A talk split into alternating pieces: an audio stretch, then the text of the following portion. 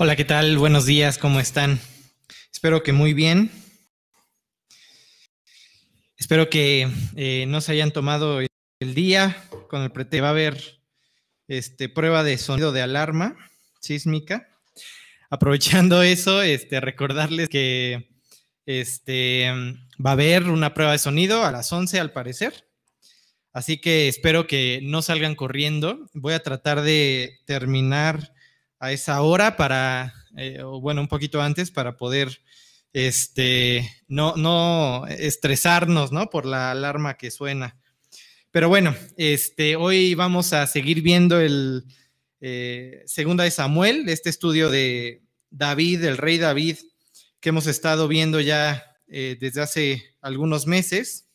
Espero que te esté interesando cada vez más y más el estudio bíblico, el estudio profundo de la palabra, que puedas eh, encontrar delicias, ¿no? Cada que abres tu, Biblia y te pones a leer.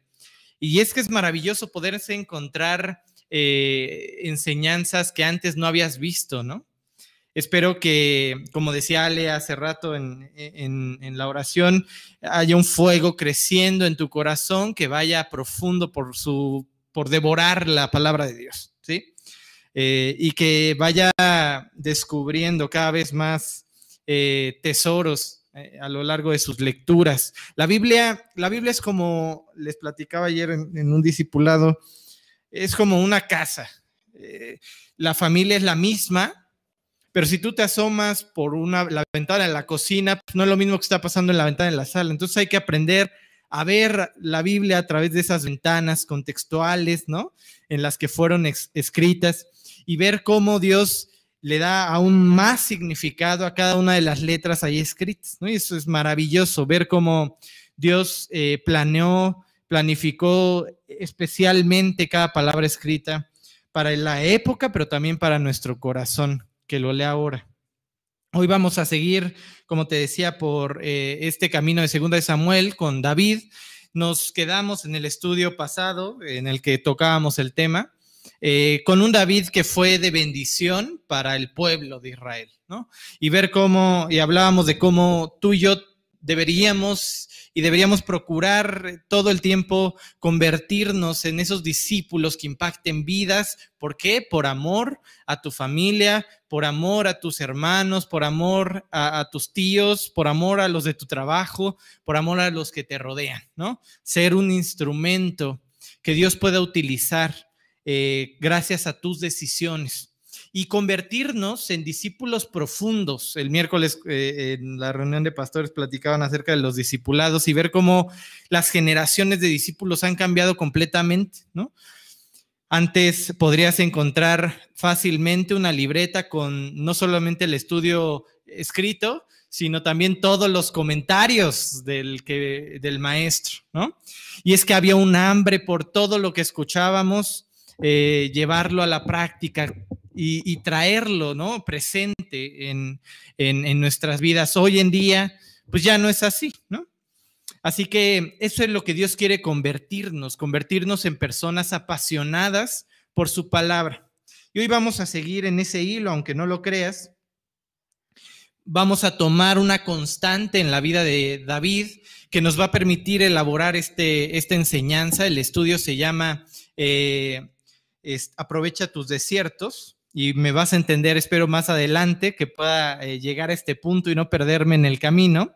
Pero eh, el punto aquí es que vamos a utilizar una constante en la vida de David, como te decía, y tú podrías pensar en las victorias, y sí, claro que sí. Hay una constante en la vida de David que es muchas batallas ganadas, ¿no? Y muchas batallas siendo guiado por Dios, pero sin embargo, no es solo esa constante, sino que hay algo más profundo. Para poder tener victorias, tenía que haber luchas, dificultades. Así que en realidad la constante clara en la vida de David son las pruebas. Y como le llamaré a lo largo del estudio muchas veces, sus desiertos, los momentos difíciles en su vida. Y fueron estos desiertos en su vida lo que fueron marcando lo que David fue.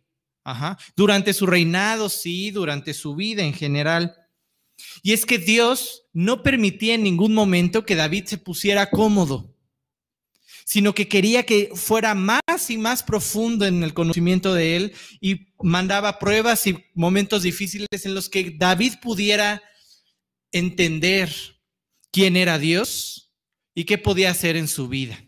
El momento en el que David se puso cómodo y como dice la Biblia, eh, su cabeza, su mente estaba ociosa. En ese momento cometió uno de los más grandes pecados de toda su vida. Así que a lo largo del estudio te comenzaré a platicar que los tiempos difíciles no son tan malos, sino que son el medio por el cual Dios no, nos prepara para lo que viene, para la bendición, para la victoria. No habría victoria sin problemas. ¿Sí? David es un claro ejemplo. Si tú te pones a estudiar la forma en que, esto lo profundizaremos más adelante en otro estudio que estoy preparando hacia los jóvenes, pero te diré por ahora que David era un fracasado en su época, cuando estaba chiquito. Tanto que su papá ni siquiera lo considera como para ser el elegido para reinar. ¿Por qué? Porque es el más chamaco. A él ni, herencia le va a tocar. Ya vienen muchos adultos antes, muchos eh, hermanos mayores antes, así que este le va a tocar miserias. Vete a pastorear. Y fue en ese desierto donde David aprendió quién era Dios. Y a lo largo de el testimonio de David ves cómo él refleja su relación con Dios con lo que aprendió en el desierto, ¿qué? A pastorear. Dios, Jehová es mi pastor, nada me faltará y fue delimitando su vida. ¿Qué delimitó su vida? ¿Qué delimitó la vida de David? Su desierto. Pero no solamente lo difícil que pudiera ser, sino a través del desierto, aprender a buscar a Dios y encontrarse con un Dios cada vez más y más real. Cuando él pastoreaba las ovejas, no creas que el callado medía 15 metros, ¿no? Este bastoncito con el que jalaban a las ovejas y a la oveja que estaba a, metros de distancia la podía jalar, no. Y tampoco podía gritarles eh, en general, ¿no? Eh, aunque sí lo hacía. Pero la mayoría de las veces sacaban una onda y lanzaban una piedra hacia donde querían que se dirigiera. ¿Recuerdas cómo venció a Goliat? Con la misma técnica que aprendió en el desierto es decir, el desierto, sin el desierto, David no hubiera podido vencer a Goliat. El desierto impactó su vida y la, y la de los que lo rodean. ¿Con qué palabras se presenta David delante del gigante? Te voy a vencer para que el mundo sepa quién es Dios. ¿Sí? La vida eh, no solo de este gran hombre de Dios, sino de muchos otros eh, eh, en la Biblia. De hecho, me podría aventar mm, eh, un estudio solo por cada uno de ellos. Hay muchos desiertos en la Biblia, en la vida de las personas, de Moisés. Moisés fue otra persona después de su desierto. Israel, el propio Israel fue, el desierto el que formó una generación que pudiera entrar a la tierra prometida. Abraham y su desierto, inclusive Jesús y su desierto aquel desierto que prepara su corazón para ser fiel hasta la muerte y muerte de cruz, como dice la Biblia. Ajá. Cuando vemos eh, cómo va avanzando Segunda de Samuel, entonces podemos empezar a entender por qué Dios permitía tantas pruebas a lo largo de la vida de David, tantas guerras, por qué no se podía quedar sentado y disfrutar de la silla presidencial, ¿no? ¿Por qué no se eh, podía quedar sentado y disfrutar de la victoria pasada. Esto describe también la vida de los creyentes. Te puedo asegurar que la vida de los creyentes que van a tener victorias va a estar plagada de desiertos, de momentos difíciles. Un creyente que aprovecha esos desiertos no va a volver a ser igual. Dios va a poder trabajar profundo en su corazón ¿Quieres ejemplos? Recuerda esas oraciones que has hecho cuando has estado en quebranto. Te puedo asegurar, porque yo eh, lo puedo ver en mi vida, que pocas oraciones tan profundas como las que he clamado en momentos difíciles.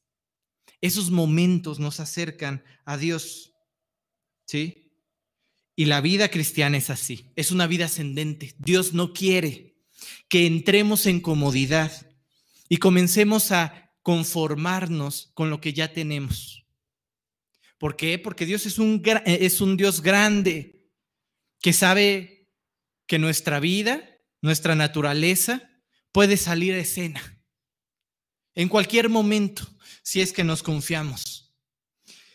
Aquí vemos, eh, a partir de esos versículos que te platicaba en el estudio pasado, cómo David va y toma Jerusalén para centralizar su gobierno, que no haya tema entre los del sur y los del norte, digo, más adelante lo habrá, pero por ahora que no se vea que los que sí me apoyaban, ahí hice mi, mi gobierno, etcétera. El punto es que él toma esta ciudad y sigue adelante la, la escritura, por ahí del versículo 13 del capítulo 5 de Segunda de Samuel, dice que David eh, hace, empieza de pícaro y sigue tomando mujeres y concubinas de Jerusalén. Esto afecta impresionantemente su familia. Más adelante lo veremos, por eso no profundizaré mucho eh, en eso el día de hoy, pero era tan fácil, David, ¿no? Voltear a ver a Abigail, ¿no? Este, una mujer sabia, ¿sí? Que Dios te regaló, sabia, y quedarte con ella, disfrutar tu vida con ella hasta el final. Pero bueno, decide complicársela y traer a su vida un montón de suegras. Este, y avanza la historia y nos topamos con un reto más para David. Como te decía, no se sienta en la silla para reinar, sino que eh, es momento de hacer algo, ¿sí? Comienza a ser rey y viene la primera prueba. Dice segunda de Samuel Vamos a leer del 5, del, perdón, capítulo 5 del 17. Vamos a leer el 17, luego el 19 y hasta el 21, ¿ok? Entonces es segunda de Samuel 5, 17 y del 19 al 21. Muy bien, vamos a leer. Dice, oyendo los filisteos que David había eh, sido ungido por el rey sobre, eh, por rey sobre Israel, subieron todos los filisteos para buscar a David y cuando David lo oyó, descendió a la fortaleza. El 19. Entonces consultó David a Jehová diciendo, ¿iré contra los filisteos? ¿Los entregas en mi mano? Y Jehová respondió a David, ve porque ciertamente entregaré a los filisteos en tu mano. Y vino David a baal y allí los venció David y dijo, que quebrantó Jehová a mis enemigos delante de mí, como corriente impetuosa por esto llamó el nombre de aquel lugar Baal Perasín. Y dejaron allí sus ídolos y David y sus hombres los quemaron. Una gran victoria. Quiero que empieces a notar las características. ¿Qué pasa en momentos de problema? Hay dos caminos. Una, David, es voltear a ver que tus fuerzas ahora ya no son las mismas. Es decir, ya no solo tienes unos mil hombres, no sé, por decirte algún nombre. Ahora tienes a todo un reino en tu mano. Alza la voz y aquellos que te dijeron que, que te proclamaban como rey vendrán. Y ahora tu número de soldados aumentó. David, no temas porque ahí tienes miles de soldados a tu mando. Es decir, voltear a ver tu esfuerzo, tu vida y confiar en ello como lo suficiente para sacarte de los líos, de los problemas, de los desiertos. O como la opción que tomó David, que fue buscar a Dios de todo su corazón. En el momento difícil, buscar a Dios de todo su corazón y consultarle. Esperar a que Dios hablara, que definiera lo que pasaría. Y aunque Dios contesta y le da una gran victoria, te quiero asegurar que esa victoria es solo una victoria por hoy. La victoria no va a cubrir problemas futuros. En esos problemas también tendrás que volver a buscar a Dios. Nuevas son cada mañana, grande es su misericordia. Todos los días, acercarnos fielmente a Dios de todo nuestro corazón para buscar la victoria de ese día. Y te digo esto porque eh, seguimos leyendo los versículos ahora del 22 al 25. Vas a ver que los filisteos regresan, ¿sí? Vas a ver que eh, se juntan con gigantes de los refaítas. Eh, y la prueba continúa. Y no fue suficiente la primera oración, sino que David decide volverse a acercar a Dios para ahora que Dios le conteste sobre este asunto. Dice, y los filisteos volvieron a venir y se extendieron en el valle de Refaim. Y consultando David a Jehová, él le respondió, no subas, sino rodéalos y vendrán y vendrás a ellos en frente, de la eh, balsamera. La respuesta ahora es diferente. Tal vez hoy en tus problemas Dios te diga avanza, sigue adelante, pero en el problema del día de mañana Dios te diga espera, sé paciente.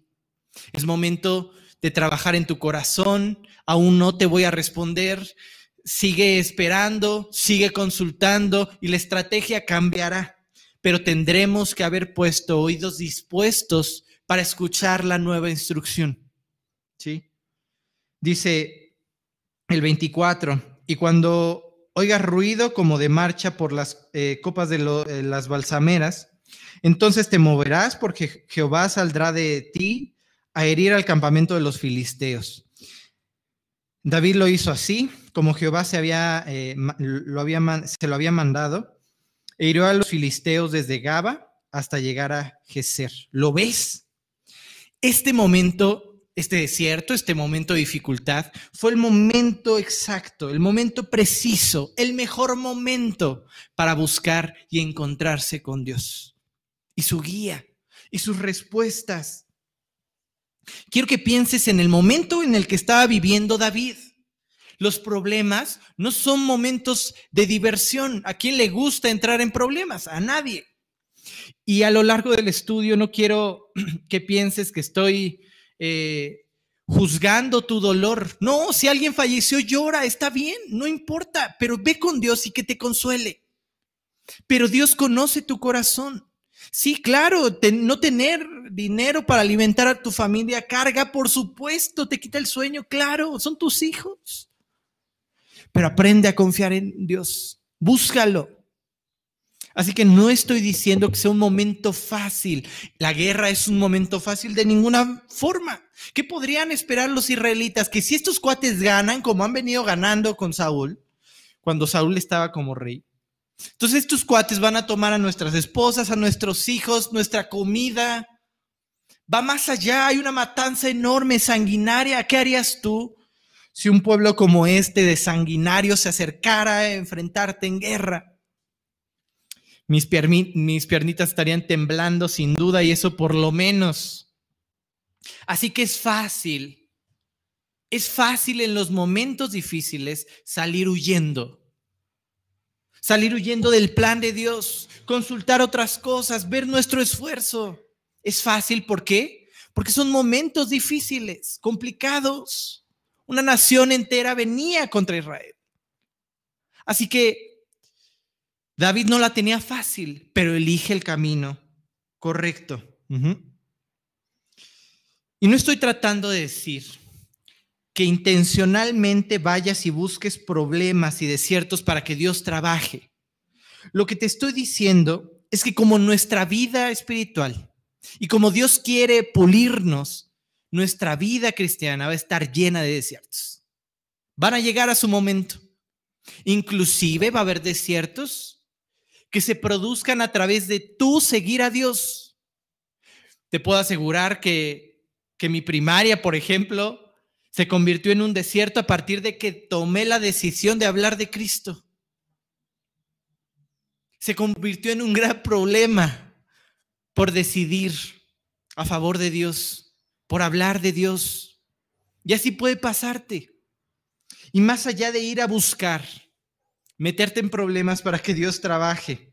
Lo que te voy a decir es que aproveches los momentos difíciles al máximo. Son en esos momentos donde Dios más puede impactar tu vida y la mía, nuestra relación con Él. Mi, mi, relación con Dios dio un brinco a través de esos desiertos. Y aquel Martín que le costaba trabajo abrir su Biblia y acercarse a Dios, después de un desierto, fue más fácil que lo hiciera. Fue produciendo un gozo especial por acercarse a Dios a través de la oración, a través de su palabra. Vamos a leer Santiago, Santiago 1 del 2 al 4, para que podamos entender esto. Dios, Dios no va a permitir que entremos en una zona de confort, sino que permitirá retos en los cuales podamos descubrir quién es Él y lo que puede llegar a ser en nuestras vidas. Estaba eh, dictando un estudio discipulado que va a hablar en grandes rasgos de, de cómo Dios corrigió a la nación de Israel por su desobediencia y comienza hablando de eso. Tal vez pudieras tú estar ya en corrección, en disciplina, sin haberte dado cuenta y dice, el haber perdido el gozo por buscar su palabra es el principio de la corrección. ¿Sí? Bueno, vamos a leer Santiago 1 del 2 al 4. Hermanos míos, tened por sumo gozo cuando os halléis en diversas pruebas. 3. Sabiendo que las pruebas de vuestra fe produce paciencia. Mas tenga la paciencia su obra completa, para que seáis perfectos y cabales, sin que os falte cosa alguna. Este es el propósito de Dios, que tengamos herramientas para enfrentar cualquier área de nuestra vida que venga adelante. Hay un ejemplo que nos habla de cómo Dios puede utilizar estos desiertos para estrechar una relación con Él, para hacernos vivir más profundamente por Él. Nos vamos a ubicar en una época aproximadamente 150 años antes de Cristo, con, en una zona al norte al noreste del Mar Muerto, eh, llamada Qumrum. Qumran, perdón. Sí, Qumran, ajá. Muchos les sonará esta zona y ya estarán asociando ahí los rollos del Mar Muerto con, con esta ciudad. Ahí vivían los esenios. Duraron aproximadamente unos 200 años, hasta como por el 50, 60 después de Cristo. Y fue una nación que vamos eh, a, estudiar, Dios usó en gran medida. Y quiero utilizar este ejemplo para poner un gran reto en tu corazón y en mi corazón. Todos estamos viviendo momentos difíciles que fácilmente podríamos llamar desierto. Todos, ¿sí? Pero hay un gran reto que quiero poner en tu corazón y en el mío y es que a través de esos desiertos no salgamos igual sino que nuestra relación con Dios nunca haya tenido precedentes después de, esa, de ese desierto. Que busquemos más a Dios, que oremos más, que memoricemos más profundamente, que vayamos con Dios a cada instante y que ahora sí oremos sin cesar, ¿no? Que se convierta en un fuego que quiera devorar todo lo que Dios tiene para mí. En aquella época, eh, la ideología griega eh, se empezó a, establecer en las naciones que, conquistaban, ¿no? Alejandro Magno. Y comenzaron a establecer una cultura en la que lo único que tenías que hacer era preocuparte por ti. Por ti por tu gozo, por ti tus bienes, por ti y tus logros. ¿Te suena? Yo creo que podríamos estar fácilmente definiendo nuestra época. Esto se le llamaba helenismo, ¿sí? Y entonces esto provocó que el propio Israel comenzara a vivir gran parte del pueblo por el helenismo, por lo que yo puedo alcanzar, por, por, mi, por mi deleite, por mi gozo. Era una ideología o es una ideología muy emocional. Si yo siento, ¿no? Es como hoy en día, con que tú disfruta la vida, aunque no le hagas daño a nadie, pero no le hagas daño a, los de al lado, ¿no? Pero tú disfruta la vida porque vida solo hay una, algo así. Entonces muchos israelitas comenzaron a vivir por esto y comenzó a haber una discrepancia entre el grupo que quería vivir de todo su corazón para Dios y el grupo que ya había abandonado toda razón de Dios. Había abandonado toda obediencia y dedicación para Dios. Y no solamente esto, sino que llegó un momento en que inclusive vendieron el sacerdocio, la línea sacerdotal del templo. a un helenista que lo pidió y rompieron el pacto con Dios. ¿Te suena esto? Yo te decía, esto puede definir fácilmente nuestra actualidad, pero no solamente el mundo que nos rodea, sino la propia iglesia. Y ver cómo por dinero, por vistas, por lo que sea, es capaz de vender su vida entera con Dios, por fama o por alguna otra razón, y convertir en un show lo que Dios planeó para restaurar vidas. Siguieron esas peleas, así que hubo un grupo de personas que estaban en contra de los helenistas, de los que habían combinado su vida espiritual con la del mundo y así comenzaron a vivir que decidieron salirse de ese entorno e irse a vivir al desierto. Y se fueron a vivir al desierto con un solo propósito, ser fieles en todo a Dios. Ahorita, bueno, al final del estudio no solamente te pondré un reto como el de los eh, eh, esenios, sino que iremos un paso más. Y te diré, te adelanto, no solo decide con todo tu corazón ser fiel en todo momento, sino hazlo sin salir del mundo, para impactar tu mundo, ¿no? Y ya llegaremos a ese punto. Por ahora te diré que ellos salen y crean sus propios, eh, su zona, su, ciudad fuera de Israel, fuera de, la zona en, en donde seguir a Dios no estaba bien visto y incluso podrían sufrir persecución. Y no solo eso, sino que en algún momento alguno de ellos podía caer también en ese mundo que los invadía. Así que decidieron salir al desierto y preparar el camino y formar sacerdotes para cuando el Mesías viniera. Sacerdotes reales que no hubieran sido pervertidos por el dinero, por el mundo, sino que siguieran al pie de la letra y esperaran al Mesías. A eso se refiere Hebreos 5, 5 al 6. Hebreos 5, 5 al 6, cuando habla de Cristo por la línea eh, sacerdotal de Melquisedec. Así también, eh, tampoco Cristo se glorificó a sí mismo haciéndose sumo sacerdote sino que le dijo, tú eres mi hijo, yo te engendré hoy, ¿no? es decir, Dios fue el que lo, le dio la autoridad, ¿sí? Como también dice en otro lugar, tú eres sacerdote para siempre, según el orden de Melquisedec, Melquisedec, perdón. Esta es la comunidad de los esenios que no quería mezclarse con el mundo, ¿sí? Este era un grupo de personas, familias que en algún tiempo pudieron incluso haber pertenecido a estatus altos en aquella sociedad, pero que dejaban todo por ir y buscar a Dios en un lugar eh, lejano, inhóspito. lo, lo primero que podríamos enfatizar es que a través de este desierto, Dios quiere que aprendamos a no vivir por nuestro esfuerzo y por lo que el mundo vive. ¿Sí?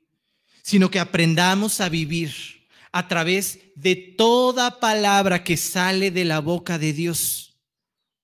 Yo puedo ubicar eh, momentos de mi vida en, en, los que he vivido por alguna otra razón y viene el momento de prueba y es eso lo que me hace dar cuenta. Estaba viviendo por el dinero, estaba viviendo por mis posesiones, por mis anhelos y no por Dios. ¿Sí? Eso produce el desierto para los que se acercan a Dios.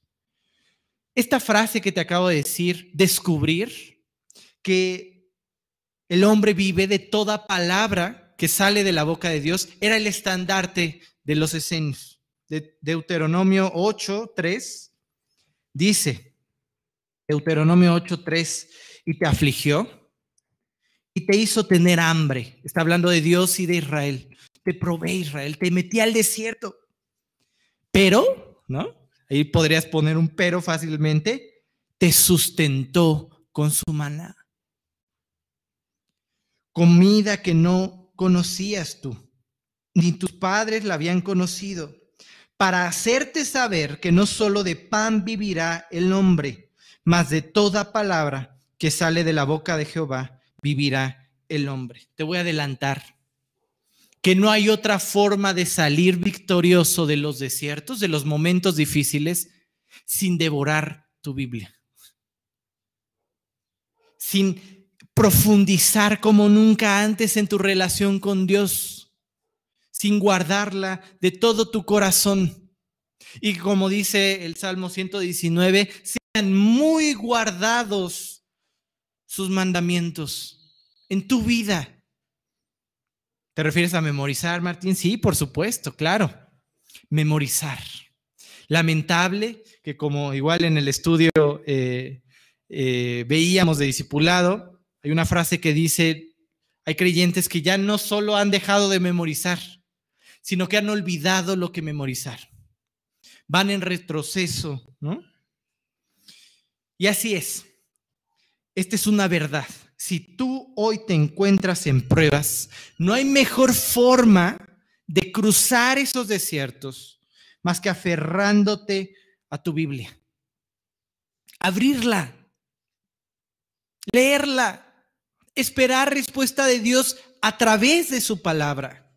¿Qué hizo David? Hizo eso, esperó la respuesta de Dios. Fue en su relación con Dios y consultó Puedes caer en la trampa de comenzar a quejarte por todo lo que has perdido, por todo lo que has sufrido. Pero en ese caso estarás perdiendo una victoria asombrosa que pudiera Dios producir en tu vida. Hoy quiero invitarte a echar un vistazo más allá de las circunstancias. Tal vez el que hoy profundices en tu Biblia, en tu relación con Dios, no traerá más cuenta, más dinero a tu cuenta de banco, no te traerá el trabajo de inmediato. Pero quiero que veas más allá y veas lo que Dios está produciendo en tu corazón. Es aún más importante para Dios, aquel que provee a las aves, ¿no? Que viste las flores, no es difícil traerte provisión. No es difícil acabar con la tormenta y sacarte de ella. Lo complicado es transformarnos y no porque para Dios sea difícil, sino porque nosotros muchas veces somos una traba. Y no queremos, Dios, no entres aquí. No quiero darte esta área. ¿Sí? Les puse, les había puesto ahí unas imágenes, pero quiero que comiences a imaginarte un desierto montañoso. Ellos se ubicaron por ahí de, la, de las montañitas del desierto de Judea, ¿no? Este, y labraron muchas cuevas ahí donde eh, escondieron varios de los rollos, pero también eh, crearon chocitas ahí apilando piedras, ¿no? Poniendo ahí tal vez unas hojas de palmera, chozas pequeñas. Pero quiero que pienses en este lugar como una decisión completa de esta gente de vivir para Dios. ¿Era fácil? No, vete a vivir al desierto. Y no solo tú, varón, ¿no? De edad media, no, tus hijos, tu esposa, los ancianos que querían hacerlo, ¿sí? Esto representa el anhelo de aquella comunidad de vivir cada palabra que sale de la boca de Dios. Que ninguna palabra de Dios caiga al suelo, sino que todo marque mi vida. Tenían grandes, eh, bueno, tenían varias estructuras, ahí cuartos, uno de ellos una mesa grande donde se dedicaban a copiar los escritos, la Biblia y en algunos casos también hacer comentarios como de esos textos bíblicos. En uno grande traducían, a, eh, eh, más bien pasaban, escribían los profetas mayores y en otra transcribían los profetas menores, y también tenían otro lugar en donde tenían una especie de, bordecito alrededor, y era donde se juntaban decenas de personas a estudiar. Alguien tomaba un rollo, lo más seguro es que no todos tuvieran como nosotros una copia, entonces uno se paraba al centro y comenzaba a leer sobre las escrituras. Lo más seguro es que enfatizaran ese estudio diciendo, vamos a aprender a vivir de toda palabra que sale de la boca de Dios. Y se ponían a leer, ¿qué quiere Dios de mí? ¿Qué quiere Dios de nosotros? ¿Cómo podemos seguir manifestando fidelidad? ¿Cómo podemos vivir más profundo con Dios? Terminaban esa sesión y tal vez el padre corría a su casa a explicarle a su esposa, a sus hijos, hoy vimos Isaías, hoy vimos Oseas. Y comenzaba a transmitirles la forma en que ellos tenían que vivir, la forma en que Dios quería que ellos vivieran. ¿Cómo podían agradar a Dios con cada paso que daban? ¿Sí? Yo te pregunto, ¿cuál es tu emoción por devorar la palabra y transmitirla? Me enteraba de algo que no me gustó mucho, me dio dolor, ¿no? Yo me imagino cada domingo a cada familia que conozco de ustedes, ¿ah? sentados en su sala, escuchando el estudio, completos, ¿no? Hay niños, es más, creo que el 99% de los niños no han estado en los estudios del domingo. Eso habla de nuestro corazón, de cuánta necesidad tenemos de transmitir el mensaje, de que nuestros hijos escuchen, se llenen de la palabra. Hijo, esto Dios quiere para nosotros. Así que les pido eso, no solamente seamos fieles a este tiempo, cada vez me he topado con más gente que decide tomar el tiempo del estudio y hacer otras cosas. Y es como llegar con Dios y decirle, Dios, ¿sabes qué? Ya no voy, ya no me ves allá, así que dame esos, esa hora, esas hora y media, y luego te la regreso, ya que tenga tiempo Dios, Dios, creador del universo, creador mío, ¿sí? Luego te la regreso, cuando tenga tiempo ya leo, veo el estudio. No solamente verlo a su tiempo, disponer el tiempo necesario para Dios, sino que también procurar que tu familia esté presente. Todos juntos, como cuando venías aquí. Y me dolió porque de verdad yo pensaba que todos se sentaban a la mesa a escuchar el estudio, pero no es así en la mayoría de los casos. Así que, ¿dónde está tu corazón? Da miedo entonces pensar en un regreso. ¿Cómo vamos a regresar? ¿Cómo van a regresar las ovejas? Si hasta ahora en sus desiertos no han decidido guardar la palabra y vivir por cada una de las palabras que salen de la boca de Dios. ¿Sí? También tenían una especie de cisterna llamada Migba o Migba, este, que hablaba un poco del bautismo, ¿no? Que ellos eh, hacían una tipo oración o le llamaban bautismo de arrepentimiento, pero en realidad se arrepentían antes de entrar al agua y el agua la utilizaban para seguir declarando, gritando al mundo, voy a vivir por todo lo que Dios quiere que viva. Sí, en medio de este desierto, aquí donde me ves, ¿sí? Y quiero que ahora enfoques tu mirada en dónde viven, porque ahorita estamos hablando de su corazón. Pero ahora veamos las dificultades. Vivían en un desierto, alcanzaban por ahí de los 50 grados centígrados en algunos meses. 48 por ahí, ¿no? ¿Te imaginas vivir en una casa donde solamente apilaste piedra y tienes unas palmeritas arriba y ya? Animales, polvo, ¿sí?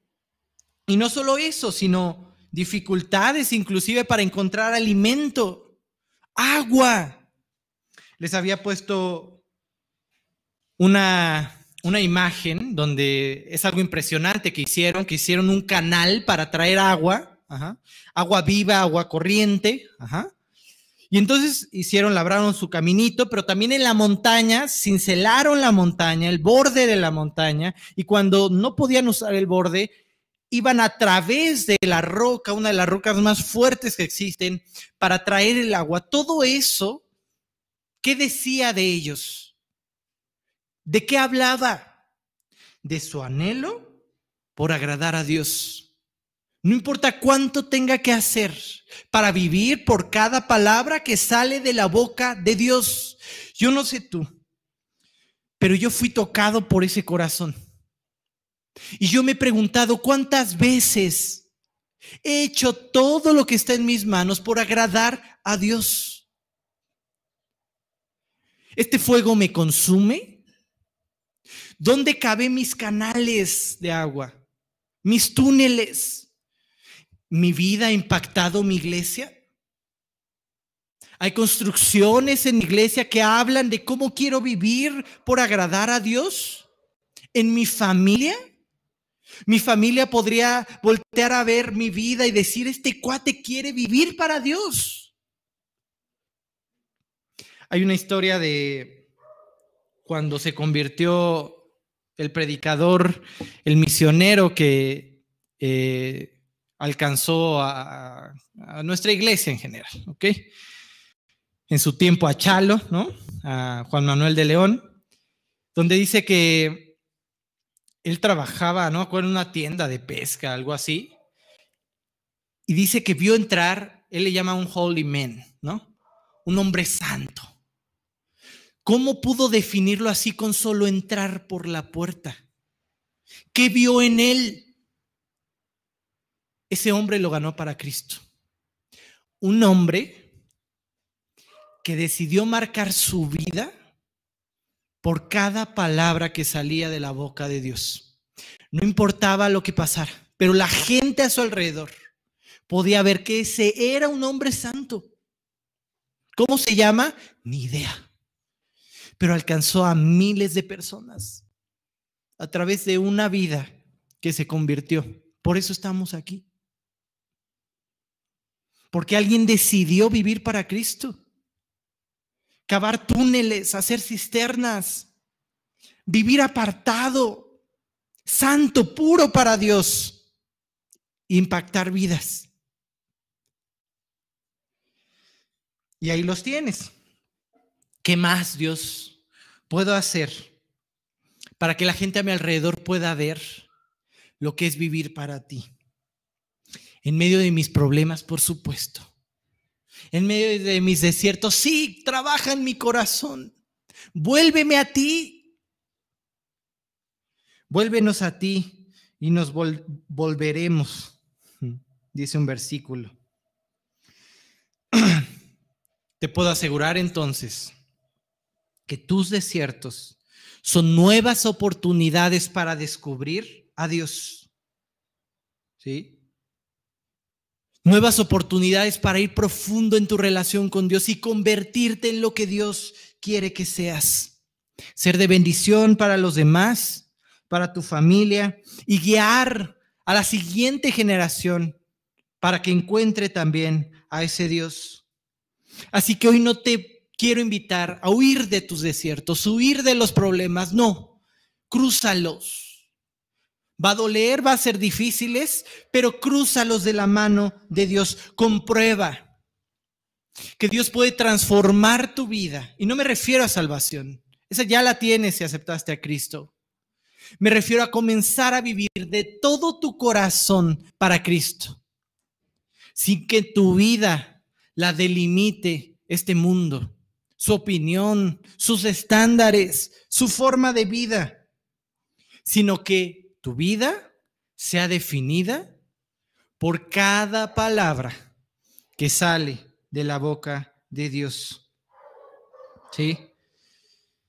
Vamos a leer algunos versículos. Aquí me voy a aventar casi la lectura este, matutina, pero me gustó, me gustó mucho estos versículos. Vamos a leer Isaías 40, primero del 1 al 11. Bueno, vamos a leer del 1 al 11 y los voy fragmentando. Isaías 40, del 1 al 11. Dice, consuelen, consuelen a mi pueblo, dice Dios. Hablen con cariño a Jerusalén y anúncienle que ya ha cumplido su tiempo de servicio, que ya ha pagado por su iniquidad, que ya ha recibido de la mano del Señor el doble de todos sus pecados el 3, una voz proclama, Preparen en el desierto un camino para el Señor. Enderezar en las estepas un sendero para nuestro Dios. Que se levanten todos los valles y se allanen todas todos los montes y colinas. Que el terreno escabroso se nivele y se alicen las quebradas. Entonces se revelará la gloria de Dios y la verá toda la humanidad. Y el Señor mismo lo ha dicho. Cuando dice preparen camino, está hablando de una vida por recorrer. Esa es la traducción un poco más textual. A través de tu vida, allana camino, ¿para qué? Para que pase Dios, para que pase el Señor. ¿A qué? A las vidas de los que lo necesitan, a tus hijos, para que el mensaje de salvación fluya más profundamente. Ya casi suena la alarma y yo ya no he terminado. Bueno, dice el 6, una voz dice, proclama. Y pregunta, ¿qué voy a proclamar? Respondo yo, que todo mortal es como la hierba y toda su gloria como la flor del campo. La hierba se seca y la flor se marchita porque el aliento del Señor sopla sobre ellas. Sin duda, el pueblo es hierba. La hierba se seca y la flor se marchita, pero la palabra de nuestro Dios permanece para siempre. ¿Qué está diciendo en el desierto? ¿Qué te enseña que la flor se marchita? Que aquello por lo que podrías vivir no vale la pena. Que lo verdaderamente importante es la palabra de Dios y permanecer en ella. Permanecer unido a Dios. ¿Cómo aprendemos obediencia y a caminar a través de esa obediencia? La respuesta está aquí, con tu Biblia. Estudia la Biblia. Estudia a Dios. ¿Leíste tu Biblia en la mañana? ¿Abriste la palabra de Dios? ¿Te desvelaste anoche? Y no por cualquier otra razón, sino por encontrar en la palabra de Dios tu guía. Si no es así, si la respuesta es no, pocas victorias vendrán a través de tus desiertos y mucho dolor los impregnará. No es fácil recorrerlo solo. No podemos salir de un desierto sin Dios. Enfoca tu esfuerzo donde tiene que estar. Deja de darle vueltas a tus problemas y focaliza tu, esfuerzo en buscar a Dios a través de su palabra. ¿Cuántas personas conoces como los esenios que estén dispuestos a sacrificar todo lo que esté en sus manos con tal de preparar el camino del Señor. A veces me veo en el espejo, ¿no? Y a pesar de, eh, de todo lo que puedo ver, lo que más me impacta es que muchas veces yo no soy esa persona. Muchas veces mi esfuerzo no está ahí en buscar a Dios. No sería capaz de dejarlo todo en muchas ocasiones por encontrarme con un Dios vivo. ¿Qué hay de ti? ¿Qué hay de tu corazón? Dice el siguiente versículo, el 9.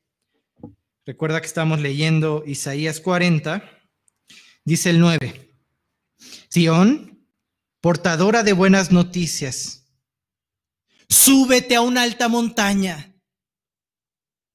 Jerusalén, portadora de buenas noticias Alza con fuerza tu voz, grita, álzala, no temas. Di a las ciudades de, de Judá, aquí está tu Dios.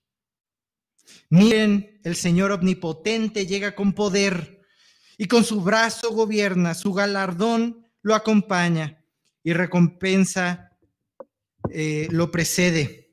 Como un pastor que cuida su rebaño, recoge los corderos en sus brazos, los lleva junto a su pecho y guía con cuidado a las recién paridas. Iglesia, alza tu voz. Creyente, grita, no temas, que este es el Dios que esperaban. ¿En dónde? En tus desiertos. Que la gente voltee a ver y diga, pero ¿cómo estás feliz si tienes un chorro de problemas? ¿Por qué sigues siendo fiel a Dios? ¿Por qué preferiste no mentir en esta situación? A pesar de que tu trabajo estaba en riesgo o cualquier otra cosa. Y que tú puedas gritar con toda certeza, porque este es el Dios que esperabas. Este es el Dios que puede transformar vidas, que te lleva en sus brazos, que te alimenta, que te alimenta en tus desiertos, que te fortalece, que te va transformando. Y es gracias a la fe de estos hombres que hoy podemos tener esto en nuestras manos. Si tú te pones a estudiar qué porcentaje de la escritura fue encontrada en esos rollos del mar muerto, vas a ver que es un gran porcentaje. La fe de esos hombres que guardó la palabra de Dios para próximas generaciones. Qué increíble. Y yo me preguntaba cuando llegaba a este punto, si esta responsabilidad hubiera estado en mis manos, ¿habría copiado cientos y cientos de manuscritos del texto? ¿Lo habría estudiado? ¿Habría habido un gozo y un fuego en mi corazón por propagar este mensaje? ¿Tendríamos hoy en día esos rollos? Pregúntate lo mismo. Y no solamente hoy quiero invitarte a comenzar a vivir tu vida al 100 para Dios. Que no importa lo que tengas que dejar, a lo que tengas que renunciar para vivir para Dios, sino que quiero invitarte que como dijera Jesús y oraba por nosotros, no los quites del mundo, sino guárdalos del mal aunque podemos ver un gran testimonio en los escenios, también podemos decir que no es el plan de Dios que te vayas al monte a vivir para vivir para Dios. Ahí no puedes impactar vidas, sino que en medio del contexto en el que Dios te permitió vivir, vivas para Dios y tu vida grite que es el Dios verdadero. ¿Qué tanto permites entonces que Dios trabaje en tus dificultades? Yo sé que es muy complicado. He recibido muchas llamadas que causan dolor a lo largo de las últimas semanas y todo desencadenado por una pandemia que definitivamente nos tiene vueltos locos. Y es muy difícil aconsejar a muchas personas en su dolor. ¿Qué le dices a una persona que acaba de perder a alguien? ¿Qué le dices a una mamá que ha perdido a su hijo? Pero hoy quiero decirles a todos que están pasando dificultades, es el momento de vivir diferente.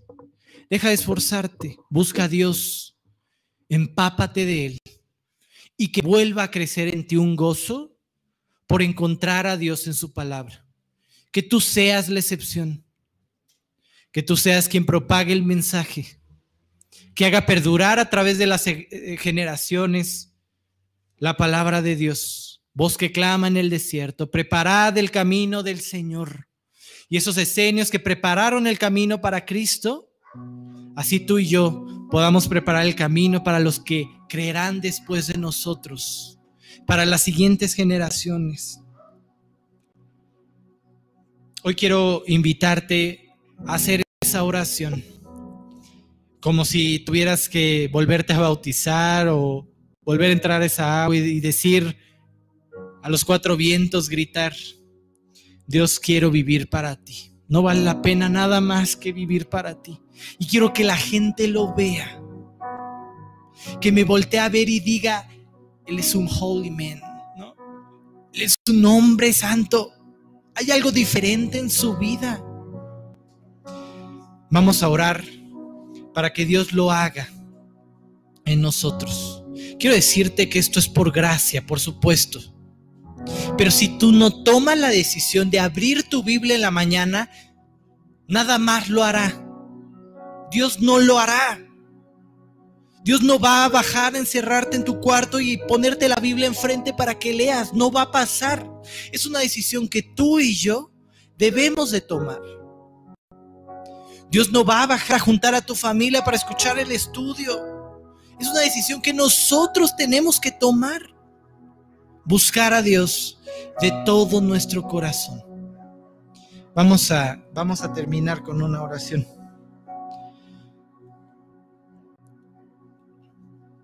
Es maravilloso, Dios, pensar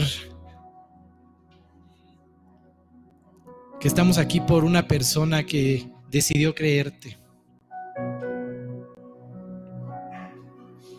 Que podemos ver a nuestros hijos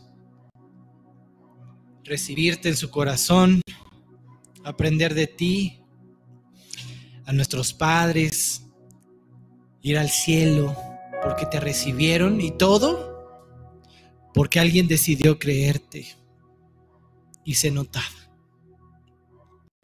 Hoy queremos ser esas personas, Dios, que decían apartarse sin importar lo difícil de la circunstancia, lo difícil del camino, lo difícil del desierto, pero que aprendamos a vivir solamente de toda palabra que sale de tu boca que cada paso que demos hable de nuestro compromiso de agradarte en todo, de vivir por ti, de vivir en obediencia. Llévanos Dios a guardar tu palabra en nuestro corazón. No solamente escarbarla cada mañana, cada noche, cada día, sino a guardarla, Dios, a memorizar a no perder estas bases que sin duda van a ser determinantes en medio de nuestros desiertos, que nos van a sacar, sí, tal vez con dolor, con pérdidas, pero en victoria, teniendo una vida impactada por ti, transformada. Queremos Dios ser hombres santos y que la gente lo vea. Gracias porque esto es lo que tú te has propuesto en cada uno de nosotros. Y si tan solo nos disponemos, tú lo harás por gracia. Dios, gracias por este día, gracias por esta iglesia. Guarda cada uno de nosotros. Llévanos a vivir por ti. Y cuando tú nos permitas regresar, vernos de nuevo, veamos hombres santos, Dios. En nombre de Cristo Jesús y para tu gloria te lo pido. Amén. Y bueno, permite que Dios eh, trabaje en esos desiertos, elija tus desiertos, no huyas de ellos y utilice los medios a tu alrededor para guiarte a su palabra. Eh, me enteraba de un par de personas que nos abandonaron virtualmente, que han decidido ya no congregarse en esta célula, sino que al tener a disposición todos los estudios, pues dijeron, bueno, ahora yo voy a tomar estudio con tal. Déjame decirte que es Dios quien elige cómo trabaja contigo, que habla a tu corazón. Y no deberíamos de ser nosotros los selectivos en qué escuchamos y qué no. Con qué aprendemos y con qué no. Bueno, que Dios los bendiga, los quiero, los quiero mucho.